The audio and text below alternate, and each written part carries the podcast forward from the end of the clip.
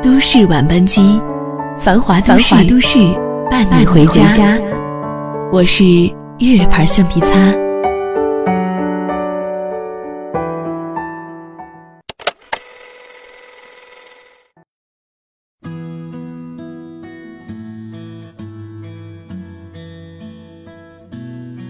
晚上好，欢迎搭乘本周五的都市晚班机，我是月月牌橡皮擦。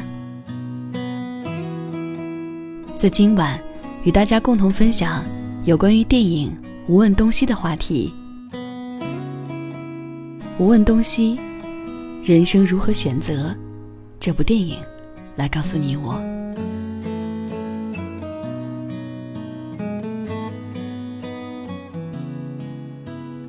电影《无问东西》一开场有这么一句话：如果让你提前了解自己的人生，你还会有勇气？来走这一遭吗？对于这个问题，每个人都会有自己的选择。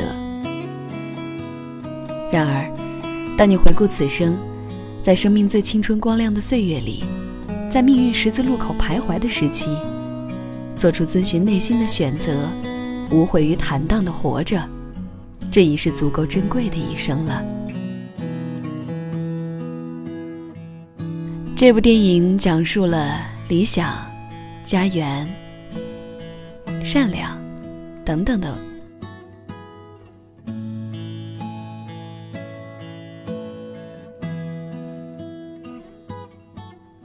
通过这部电影，我们看到，它讲述了关于理想、关于家国、关于爱情、关于善良等等。那在今天，与大家逐一来分享。一九二三年，北平清华园。即使是再伟大的天才，年轻时也会有一段迷茫踟蹰的时光。国学大师吴铃兰也不例外。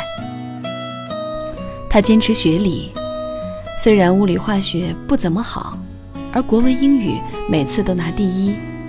而不愿意学文科的理由，仅仅是不够实用。直到有一天。泰戈尔的一段演讲让他幡然觉醒：生命到底做什么才有意义？不要走错路，不要惶恐，不要忘记你们的真心和真性，拿出你们的光亮来，加入这伟大的灯会。你们要来参与这世界文化的展览。更让他受到鼓舞的是，站在泰戈尔身后的那群人：徐志摩。林徽因、梁启超，他们是那个时代最为耀眼的一群人。他们的脸上所显示的从容与笃定，也让吴玲兰明白，文化亦可强国。他从此选择与热爱的文学为伴，选择面对与拥抱自己的真心，也获得了内心的快乐与宁静，潜心治学，成为一代国学大师。在敌军轰炸西南联大的时候，头上是警戒声响，敌军盘旋，而他在防空洞里，孜孜不倦地将文化与思想传授给下一代，完成了生命的意义。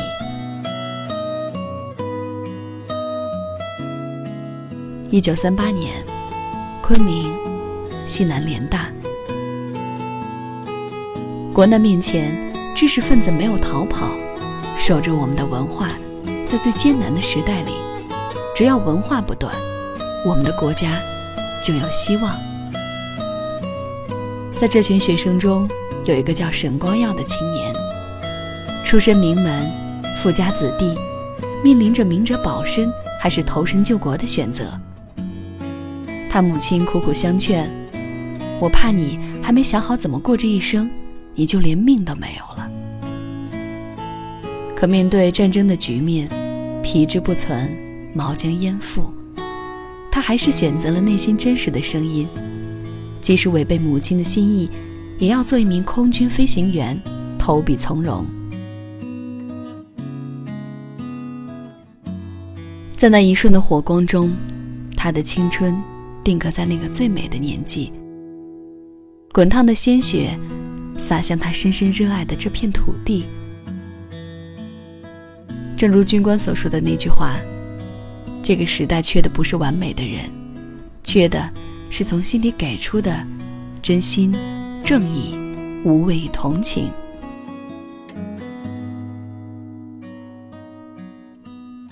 一九六二年，北京，三个年轻人的友情、爱情正在轮番上演。王佳敏，一个中医实习生。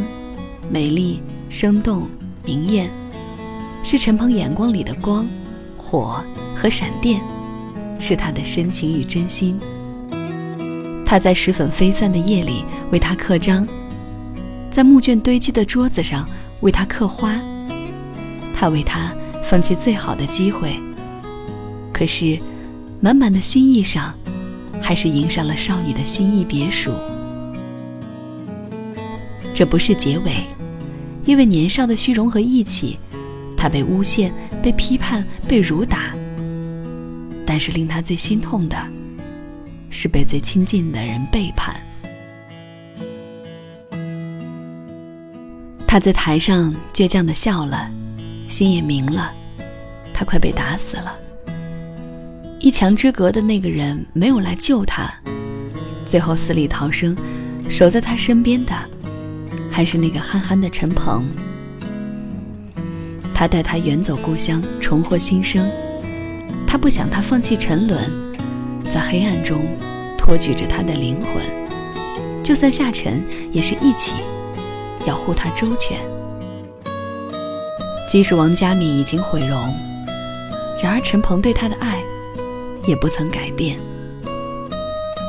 至此，王佳敏才找回自己。现自己的真心。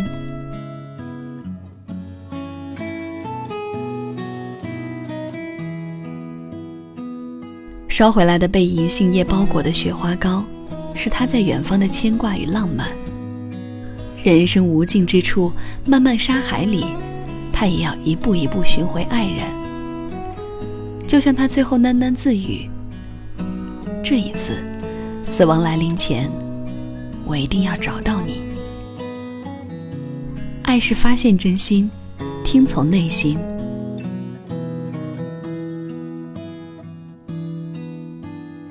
现代，北京。